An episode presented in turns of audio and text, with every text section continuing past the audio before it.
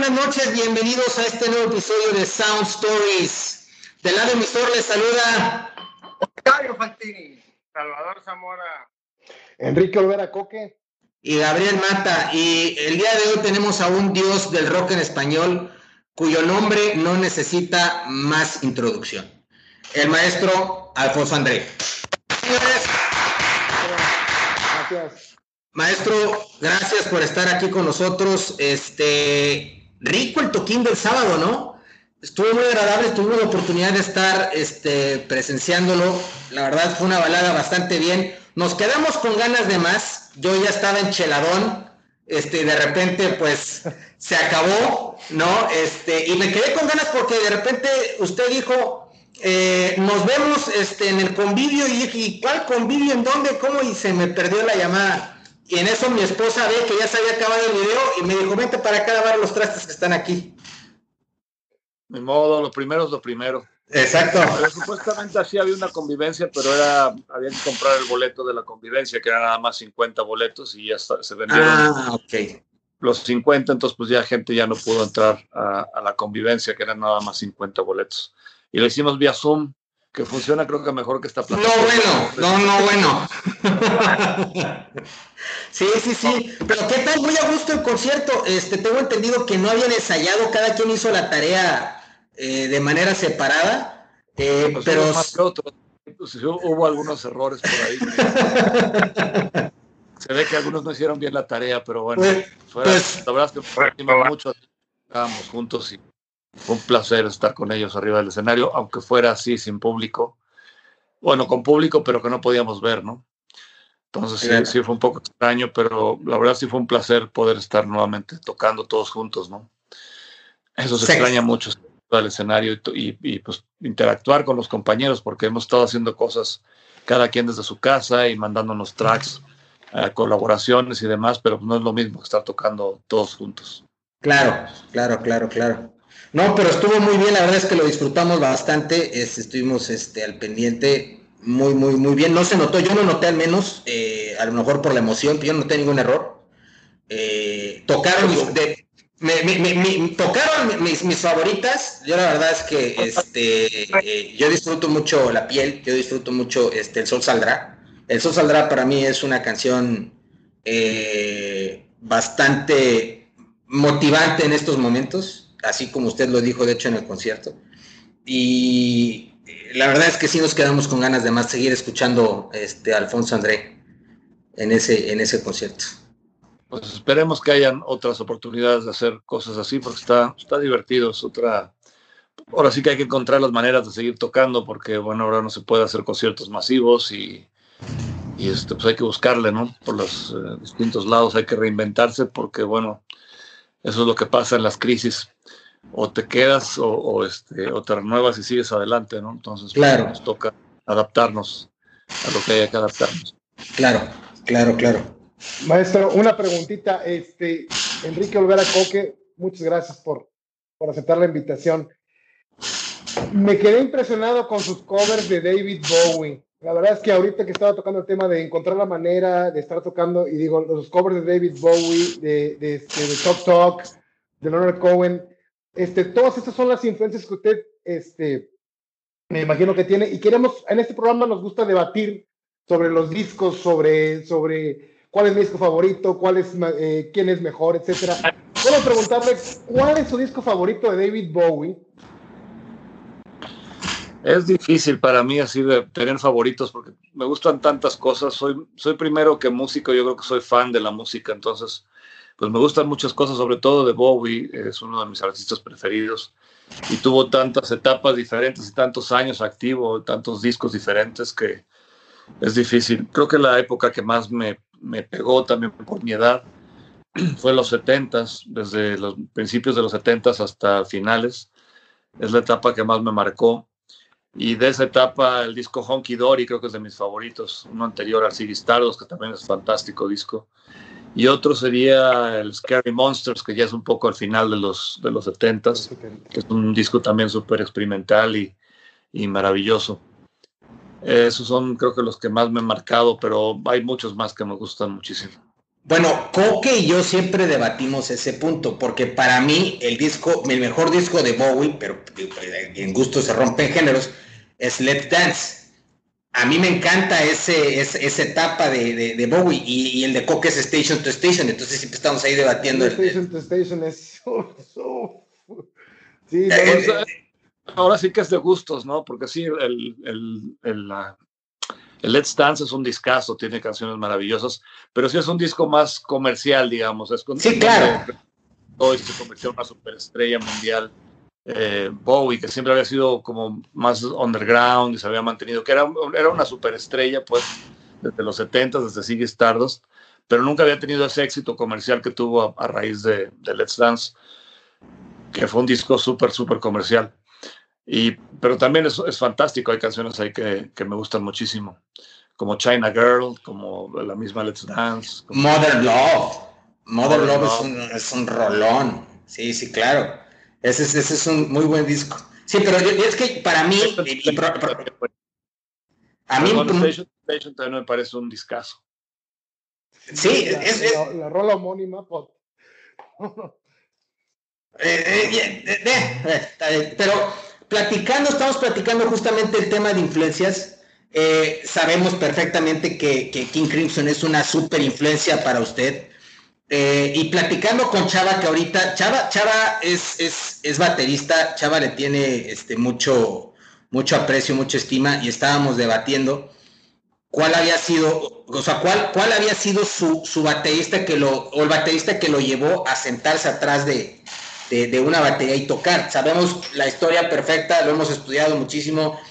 Le compraron la batería a su hermana, este, usted es zurdo, empieza a tocar con la derecha, Sí, sí, sí, Coge también es zurdo, este, nada más que a él sí no le funciona muy bien. Este, y, de repente le quitan la batería a su hermano y usted se queda sin batería. Pero ¿quién fue el que realmente lo empujó a decir quiero tocar? ¿Por qué no bajo? ¿Por qué no guitarra? ¿Por qué no, por qué no teclados?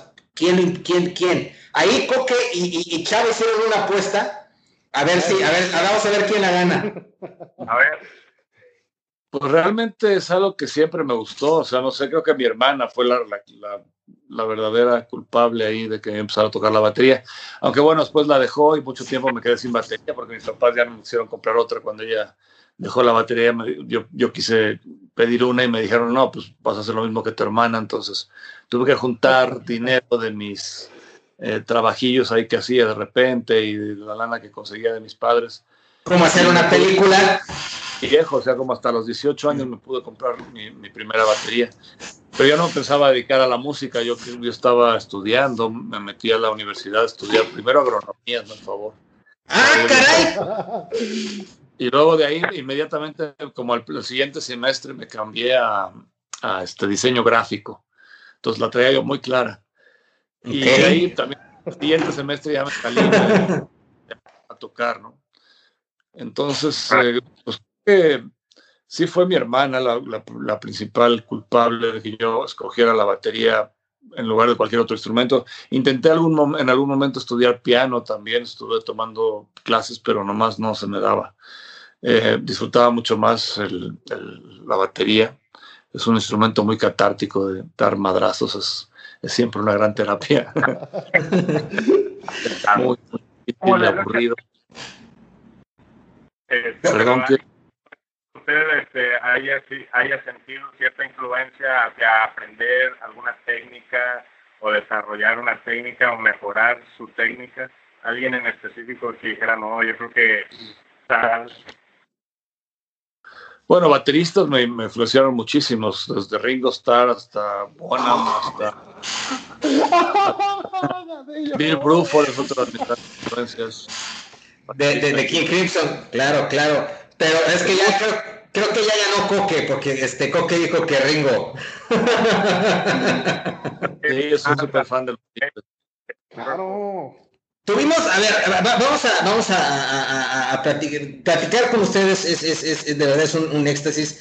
Tuvimos un programa de los Beatles este, y estábamos debatiendo, eh, me crucificaron a mí porque eh, yo dije que sí, efectivamente los Beatles son grandes, son, son eh, vaya, la primer boy band que existió y que hicieron todo, pero desde mi punto de vista hay otras influencias también, además de los Beatles. No nada más son ellos, están atrás de ellos está Elvis Presley, está este, obviamente Chuck Berry, que ellos adoraban a Chuck Berry, están este, otras influencias. Entonces, ¿usted qué piensa ahí al respecto rápido de, que nos diga si usted cree eh, que efectivamente los Beatles lo hicieron todo y, y, no hay nadie mejor que los Beatles o realmente hay una atrás, una trayectoria, una trascendencia? No, claro que hay mil cosas más que los Beatles. Eh, los Beatles transformaron mucho la música popular, pero ellos vienen de otro lado, ellos vienen de, oír justamente a todos los, los músicos que estaban eh, saliendo en Estados Unidos, inventando el rock and roll. Ellos querían ser como, eh, eran los, sus ídolos, ¿no? Chuck Berry, Elvis, incluso, pues todo el principio del rock and roll, Little Richard, todas estas estrellas que salieron al, nacimiento del, del, rock en Estados Unidos, ellos querían imitarlos, ¿no? En, claro en Inglaterra, en Liverpool. Pero de ahí ellos agarraron la estafeta y, la llevaron a otro lugar muy diferente, ¿no? Junto con también otras bandas, porque también al mismo tiempo que estaban los Beatles, estaban los Kings, que es otra banda increíble, los mismos Rolling Stones, que también me, encantan. Y, de ahí, de, estas eh, bandas, también nacieron otras super bandas como este Cream o como este Led Zeppelin, también el progresivo que vino después este, como King Crimson, como Jess, como tantas bandas, ¿no? Pink Floyd. Entonces es una, es una cadena, todos somos eslabones de una cadena. Exacto. Hay unos eslabones más grandes que otros, pero todos somos. Claro. Estamos sembrando para que crezcan otras cosas después de nosotros. Claro, totalmente de acuerdo. Totalmente de acuerdo. Hablando precisamente de esto, ¿cuál considerarías tú es una pregunta muy trillada, pero te lo quiero preguntar. ¿Cuál sería el soundtrack de tu vida? O sea, si hubieras que elegir, si tuvieras que elegir unas canciones para pasar el resto de, tus días en, algún lugar, ¿cuál sería el soundtrack de tu vida? Canciones que nunca pararías de escuchar y que fuese o que siguen siendo tal vez una influencia incluso en tu puño al escribir. Pues son miles de cosas, o sea, si, si me das una sola opción de un solo artista, yo creo que escogería a Frank Zappa porque tiene tanta música tan ah. diferente y discos. Zappa es así de mis. Sí, sí, es versátil. El Hot Rats. Hot Rats, uf. Y Hot Rats es una. Hay tantas otras cosas que he hecho. Hot Rats es un discazo, claro. Pero sí, como que se, se fue igual que Bowie, transformando, reinventando y hacía cosas totalmente diferentes una de otra eh, y me parece eso muy valiente en un músico, ¿no? que no se estacionan en, el éxito y, se empiezan a repetir una y otra vez lo mismo, hacer el mismo disco diez veces. Eh, ellos siempre estaban arriesgándose y, era súper prolífico, hacía tres, cuatro discos por año. Entonces, pues tendría yo mucho de dónde escoger. Si, me toca nada más un, solo artista, pues escogería Zappa. Pero sí son muchísimas que, que me gusta y me encantaría seguir escuchando, pues es, y fíjate miles de artistas. Claro. Sí, claro. Porque la trayectoria que has tenido, o sea, siempre ha sido el hecho de estar buscando, estar buscando sonidos, estar buscando la autenticidad. Me atrevo a decir, o sea, que todo lo que has hecho siempre ha sido algo que se ha marcado de una forma muy original. Y esto es difícil, sobre todo yo creo que en estos tiempos, maestro, que que ya tal vez nosotros a lo mejor por estar en provincia no tenemos o nos quedamos, es lo que te decía hace rato empezar la entrevista, nos quedamos en una era atrapados en lo que era en la radio, lo que era la televisión, ya estamos un poco fuera de contexto y no buscamos por dónde está el rock mexicano o por dónde están las propuestas, porque lo que nos ofrece el streaming, lo que nos ofrece el radio, nuestra comunidad o la televisión a nivel nacional, pues desgraciadamente es una música que, que con todo respeto no nos gusta, ¿no? Entonces, ¿hacia dónde crees que va el rock mexicano, maestro? ¿Hacia dónde crees que va alguna banda, alguna influencia creativa, sobre todo propositiva, como su? Nos está cortando un poco tu señal, pero creo que lo que me estás preguntando es qué, qué bandas están buenas o vienen. Yo creo que hay muchas cosas muy, important, muy importantes que se están haciendo. Hay bandas muy buenas haciendo cosas bien interesantes. El problema es que no está de moda ahorita el rock, ¿no? Y bueno, es como cuando empezábamos nosotros a tocar. Eh, no, no oía el rock en ninguna estación de radio, ni en ningún medio, ni en ningún lado. Estaba en los clubs. Y desgraciadamente ahorita también en los clubs ni siquiera en, ahí está el, rock, ¿no? Claro. Porque los clubs están los DJs y los chavos van a ver música pregrabada o los DJs haciendo como que tocan, que realmente no están tocando nada. Sí, sí, sí, claro, exactamente.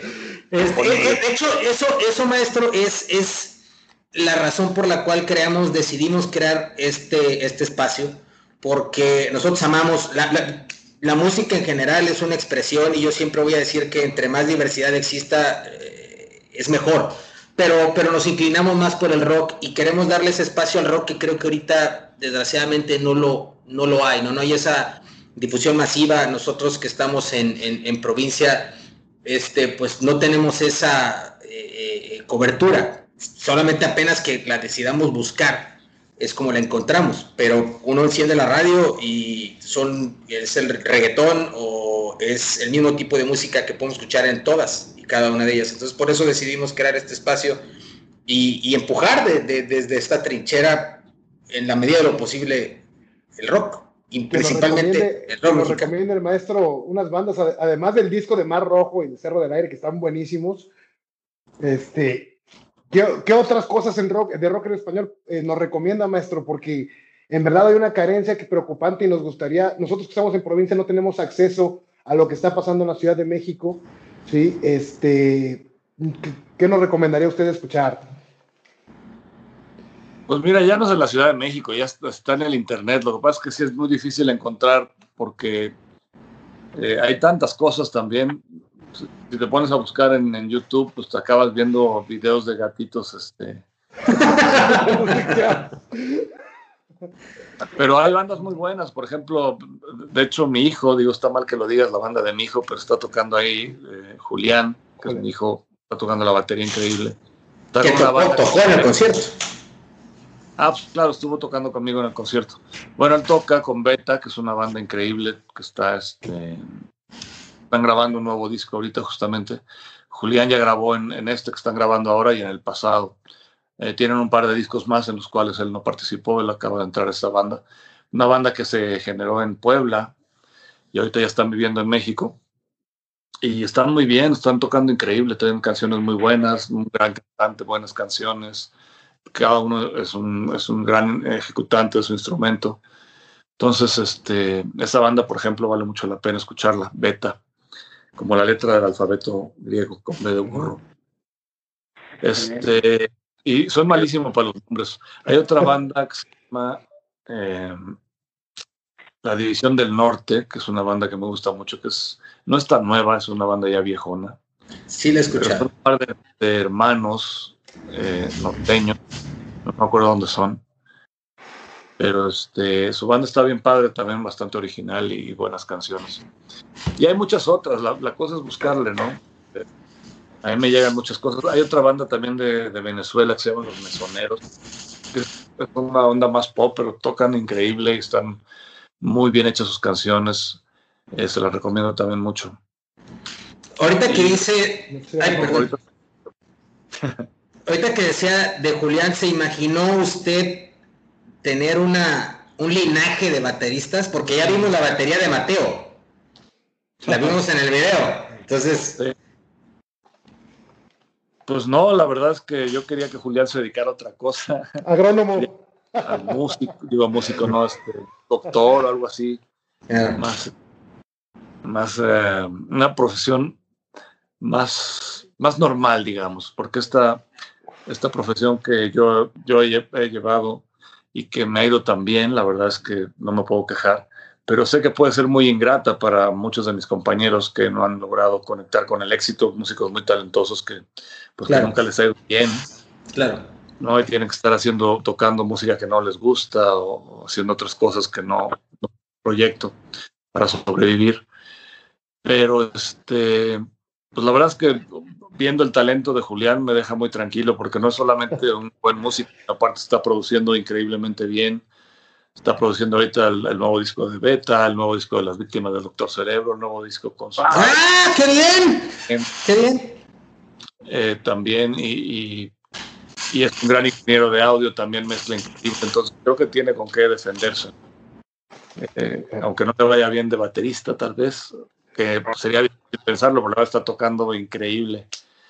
Eh, le puede ir bien en, otras áreas de la música, ¿no? Creo que eso está muy bien preparado y es muy talentoso.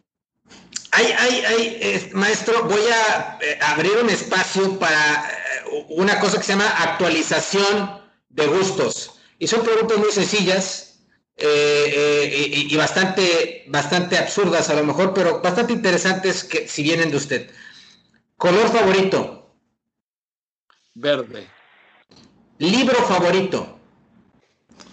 No tengo un libro favorito. Ah, hubo un libro que me marcó, que me gustó mucho cuando lo leí hace muchos años, que fue mm, El amor en los tiempos del cólera. Gabriel García Márquez. Pero pues no, o sea, favorito está difícil. Es como si me digas qué, libro, digo, qué, qué disco. Son, son muchos, es difícil escoger uno solo. Eh, eh, eh, esa era la que seguía, de hecho. Este. Imposible. Un gusto culposo, un gusto culposo, maestro, así, Ava o algo así, que usted diga. Los Carpenters. Son buenísimos los Carpenters. ¿Cómo? Son buenísimos los Carpenters. Son buenísimos, pero es, es una música muy fresa, o sea. Sí, sí, claro. claro. Sí, claro. Es un grupo buenísimo. La, la mujer es Karen Carpenter, canta increíble, tocaba la batería además, era baterista. Y me gusta mucho los Carpenters, pero sí es como que es un rockero diciendo que le gustan los Carpenters, es un poco culposo. ¿Película favorita? Uy, es que yo los favoritos es difícil, ¿no? Me cuesta mucho trabajo. Ah, hay una que, que también mucho momento, no sé si está repetida, pero se llama American Beauty. Claro, buenísima, buenísima con Mina Soberry. Y con, Kevin Spacey, claro. Y con Kevin Spacey, claro. Ya yo de la gracia de, todo el mundo. este, eh, autor favorito. Actor favorito. Nunca lo había pensado, fíjate. Ah, qué bueno, qué honor. Creo que DiCaprio me gusta mucho cómo actúa, pero hay otros también más, pues más, eh, más antiguos, digamos, como Robert De Niro, también me parece un, gran personaje, un gran actor. Es, es mi actor favorito, de hecho. Y es gran personaje. ¿Bebida favorita? Va a haber muchos más que me gustan muchísimo, a lo mejor. ¿Favorita? ¿Cómo?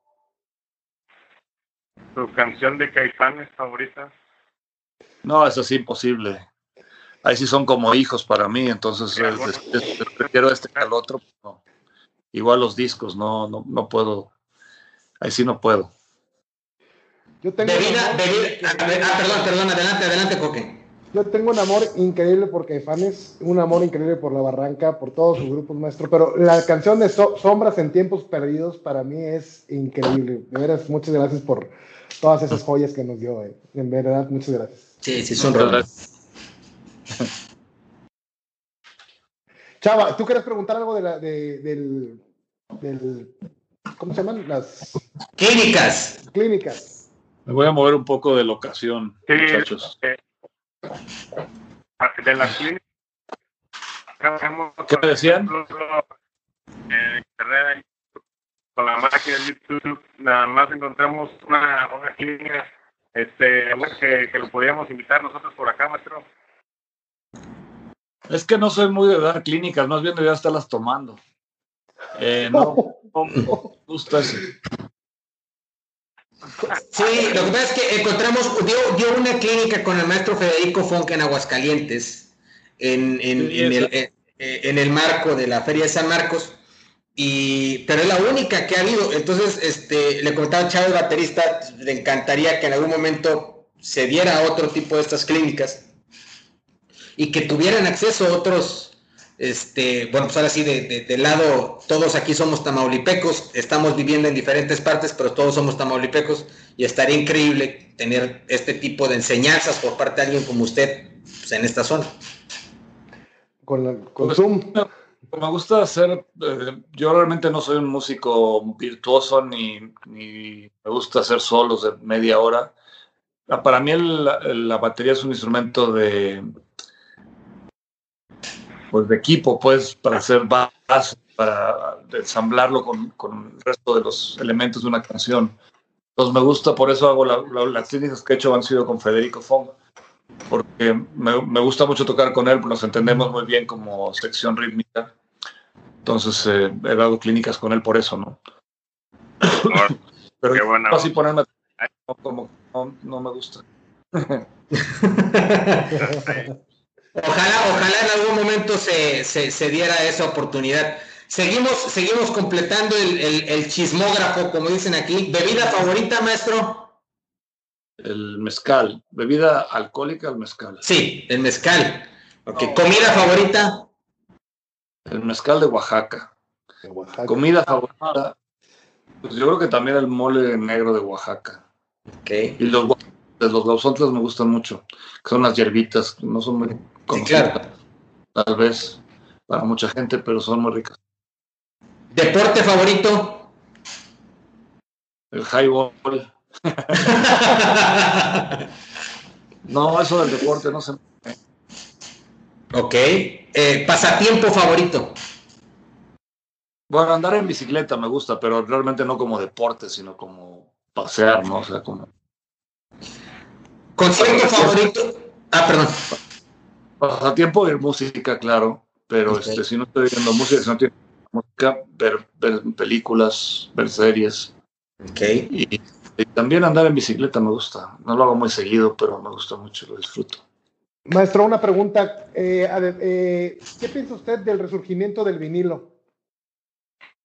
Me parece muy saludable, porque en esa época, eh, los vinilos, pues uno realmente se sentaba, era una actividad en sí misma ver música, te sentabas a oír música y te ponías a leer los créditos del disco y tenías que estar ahí esperando a que terminara el lado A para darle la vuelta a la tortilla y poner el lado B. Como que requiere una atención de parte de la escucha. Ahora siento que la música la escuchan como de fondo mientras estás haciendo otra cosa, ¿no? Lo cual pues, está más chido era todo un ritual sentarse a oír. Claro, claro. ¿Usted no, considera que, la, calidad del, sonido es diferente? ¿Usted considera que... Mira, yo tengo oídos de artillero, yo ya estoy muchos años de tocar la batería y la verdad es que yo no escucho mucha diferencia entre un buen archivo de, en la computadora. Sí, bueno, si es un MP3 de muy baja calidad, pues sí se nota mucho, ¿no? Pero ya un MP3 de buena calidad o una, un, archivo de mayor calidad que no sea, este, digamos que el equivalente al, al, audio de, CD, que, o incluso el CD, que dicen que suena mucho mejor un vinilo que un CD. Yo la verdad no lo escucho. Si me ponen una prueba así ciega de, de, decir cuál es cuál, la única forma en que podría distinguirlo es porque a veces el, el vinilo tiene rayoncitos. La estática. La estática. Pero este, fuera de eso, creo que está bien hecho la masterización del vinilo, puede sonar, perdón, del, del CD, puede sonar exactamente igual un... Maestro, maestro, volviendo a la, a la vida del rockstar, hace eh, pues poco tuvimos la oportunidad de ver Bohemian Rhapsody en, en, cine después por la plataforma de Netflix vimos la película de Dirty de Motley Crue, que se acerca más a la realidad de un rockstar. Digo, obviamente la película de Queen creo que la pintaron muy suavecita y la de Motley Crue no sé si exageraron, pero bueno, en tu caso, que, yo he visto tus entrevistas, he visto tu actitud, incluso la actitud de tus compañeros, tanto en Jaguares como en Caifanes, etcétera, este, yo he visto que, que son muy tranquilos, o sea, realmente las giras, tus giras sí, eran así como que de buen desmadre y, o eran más de que tranquilas y es que yo te veo como un artista más conceptual que un desmadre, o sea, con todo respeto te lo digo, ¿verdad? Pero es lo que siempre una vida de rockstar pinta, no sé si me explico. Un rockstar mexicano, ¿cómo sería, no? La película que mejor retrata a los, a los rockstars es Spinal Tap. No sé si la vieron. Una. Claro, claro, claro. Eso es. Final Tap es la mejor, este, la mejor película de rock para mí. Y bueno, eh, en cuanto al relajo y eso, pues sí, de repente nos, nos este, poníamos nuestras, nuestras eh, borracheras, qué sé yo. Pero la verdad es que éramos bastante, o somos bastante tranquilos. Perdón. Siempre fuimos bastante tranquilos, comparándonos sobre todo con otras bandas, ¿no? Porque sí, creo que tiene que ver mucho con la personalidad de cada quien. Claro, hay de todo. sí, claro. hay, hay gente muy tranquila y hay gente muy desmadrosa. Claro. Eh, Por ejemplo, los fobias tenían una mu- muy mala reputación. Sí, eran, eran bastante Ok, ok. ando aquí. Por ahí estamos Ah, ah, ah. Sí, claro. ¿Concierto favorito, maestro, al que haya usted asistido? Uf, qué difícil. Uno que lo haya marcado. Bueno, eh, David Sylvian es un artista que me gusta muchísimo, es un cantante no muy conocido también, que lideraba una banda en los ochentas que se llama Japan. Y es- este músico siempre me ha gustado muchísimo y tuve la oportunidad de verlo una vez en, en- bueno, de hecho un par de veces creo. Y me gustó, muchísimo, es conciertos preferidos. Otro fue que no, ya no pude ver a Zappa, nunca me tocó verlo en vivo, pero vi a su hijo haciendo un, eh, en un aniversario de uno de mis discos preferidos de Zappa. Él tocó en ese mismo lugar donde se grabó el disco este del que estoy hablando, que es el, el Roxy and Elsewhere, se llama, y fue grabado en su mayoría en, en- en el Roxy, en Los Ángeles, bastante pequeño. Y en el 45 aniversario, creo, del, del lanzamiento de este disco, el hijo de Zappa, que es un gran músico, gran guitarrista, eh, nunca, nunca igual que su padre, pero igual y fue dedicado a tocar la música de su padre tal cual es, ¿no? Tal cual fue creada. Entonces él se presentó justo en el mismo lugar, eh, como el, en el aniversario de este disco, de la salida de este disco, y tocó el disco tal cual, lo tocó este, completito, ¿no? Todas las canciones. Y aparte se echó un beat, muchísimas rolas más increíbles de Zappa. Entonces fue uno de mis conciertos preferidos, sin duda. Primer concierto al que fue. Mm, así que me acuerdo de un concierto de rock de haber ido yo pagando mi boleto. Fue un festival en el en el ah, en el Hotel de México, en la Ciudad de México, en, en un salón y tocaba Sombrero Verde de Guadalajara, que después fue Maná. Tocaba y también y no me acuerdo qué otras bandas más, eran varias bandas. Y me acuerdo de esas dos que fueron las que más me gustaron y fue hace muchos años, yo todavía ni tocaba, o empezaba a tocar. Y este, me gustó muchísimo, eh, sobre todo Sombrero Verde, me parecía una banda muy profesional, sonaban increíble. Era como una versión mexicana de, de Police. ok. Y este, muy bien. Me impresionó. Recuerdo más feliz. De la infancia. Uf. De la infancia. No sé, no me acuerdo. Pues, Recuerdo más triste. Tampoco. Pero- me acuerdo una vez estar jugando con un, un perro que tenía. Me gustaba mucho. Cosas así como de, de niño, ¿no? No- Sí, sí. Ah, tengo muchos recuerdos así de, de cosas que tal vez no suenan muy divertidas, pero para uno, ah, para pues sí son importantes, ¿no? Como Claro. esos. cuando- un perro. Maestro, maestro, una pregunta. Ah, perdón, ¿hay alguna banda de las grandes que a usted nunca le haya terminado de convencer? Rush, por ejemplo, no me gusta y eso mucha gente. Coincido. ¿Cómo es po- Coincido. Coincido. Pero no me prende nada. Sí, no. Digo, hay rolas que sí me gustan, debo, debo admitirlo, pero, pero no es una banda con la que me haya clavado como muchos de mis, de mis amigos músicos les gusta mucho Rush y a mí pues nunca me prendió, no sé por qué. Estamos igual. pues, Pues ya, ya para cerrar, maestro, eh, comentó en el concierto que se vienen dos sencillos. Eh, un, sencillo, este, eh, eh, que recuérdeme, el nombre es, si no me equivoco, es Los Días Van, que sale en dos semanas. Y el otro es Canto Lunar, que sale en octubre. Los, Días Van sale ahora en septiembre, me parece que el 11. es una rola que grabamos con mi hijo en la bataca, yo estoy en la voz, Federico Fong en el bajo, pues la banda con la que toqué justamente. Sí, sí. Y, el maestro escribió. ¿Cómo?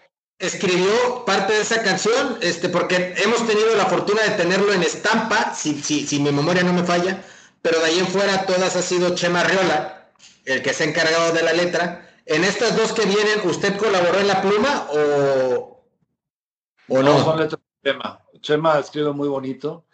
Eh, siempre hablamos de que queremos que, que, vaya la rola, ¿no? Un poco, que es padre que hacer equipo con él porque se presta mucho él a, decirme, bueno, si, si no te gusta algo, si te sientes incómodo con algunas, alguna frase, qué sé yo, pues la cambiamos, ¿no? Entonces eso como a la hora de interpretar la canción, pues se agradece mucho que las escriba pensando en mí. Y siempre hablamos un poco de, pues, esta rola que te gustaría, como que, que, se te ocurre, ¿no? Que, que, te, que te sugiere, ¿no? Y lo mismo él me dice, esto a mí me, me, tienes, me trae estas imágenes a la cabeza y, y, un poco vamos armándolo así como un pimponeo entre él y yo, pero él es el encargado de escribir, a fin de cuentas él, escribe mucho mejor que yo. Eh, tiene, viene de una familia de literatos, ¿verdad? Su abuelo era eh, Juan José Arreola, entonces pues, y me gusta cómo escribe y creo que nos entendemos muy bien y hacemos muy buen equipo. Entonces Federico y yo nos encargamos de, de la música y el de las letras. Y así es en, este, en el caso de estas dos nuevas canciones. De hecho, en la segunda canción que va a salir, que es Canto Lunar, que sale ahora en octubre, en esa yo no tengo nada que ver, yo nada más canto la canción. Eh, la rola la hizo totalmente la música Federico. Eh, cosa rara, porque por lo general las hacemos entre los dos. Y, la letra Chema. Ok. ¿Y ah, ¿qué, otros proyectos veremos antes de terminar el año del maestro Alfonso André? Pues sigo haciendo covers, ya me está gustando. Yo siempre he hecho música original. Disfruto mucho la música de otros artistas y ahora estamos haciendo un buen equipo haciendo algunos covers. Aparte de lo de Bowie, he estado haciendo algunas cosas eh, con Marco y con otro músico amigo de él, que es un músico que está basado en Los Ángeles, que se llama Marcos Nand, que es gran guitarrista y aparte toca un poco de teclado. Entonces, eh, con él hicimos el cover de Tok Tok y estamos preparando otro cover de una banda también ochentera, este, legendaria. Muy pronto lo podrán eh, checar también por ahí. Estamos ahorita trabajando en ese, en este nuevo cover. Estaremos al pendiente, maestro. También viene otro con José Manuel Aguilera. ¿Con José Manuel Aguilera? Perdón, no se escuchó. Ah, que estoy haciendo otro cover con José Manuel Aguilera, con mi esposa, con Marco. Eh, eh, como hicimos también hace poco el de King Crimson. King Crimson, claro.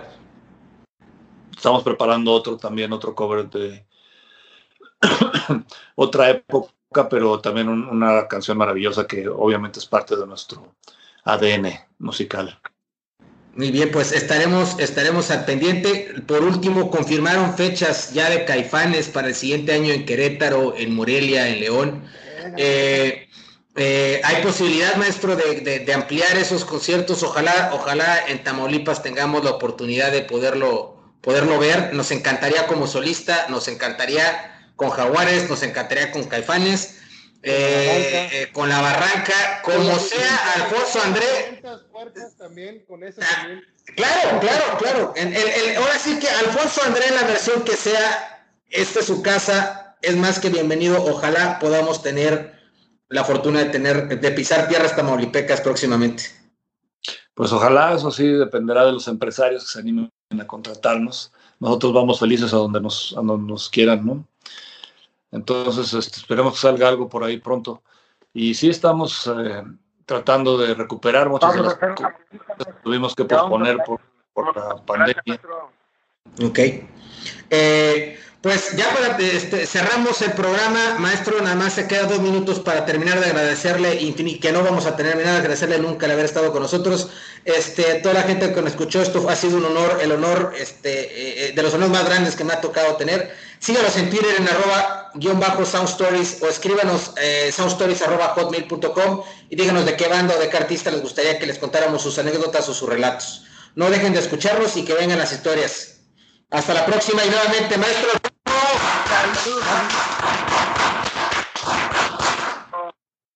Nos vemos. Gracias. Gracias. A ustedes.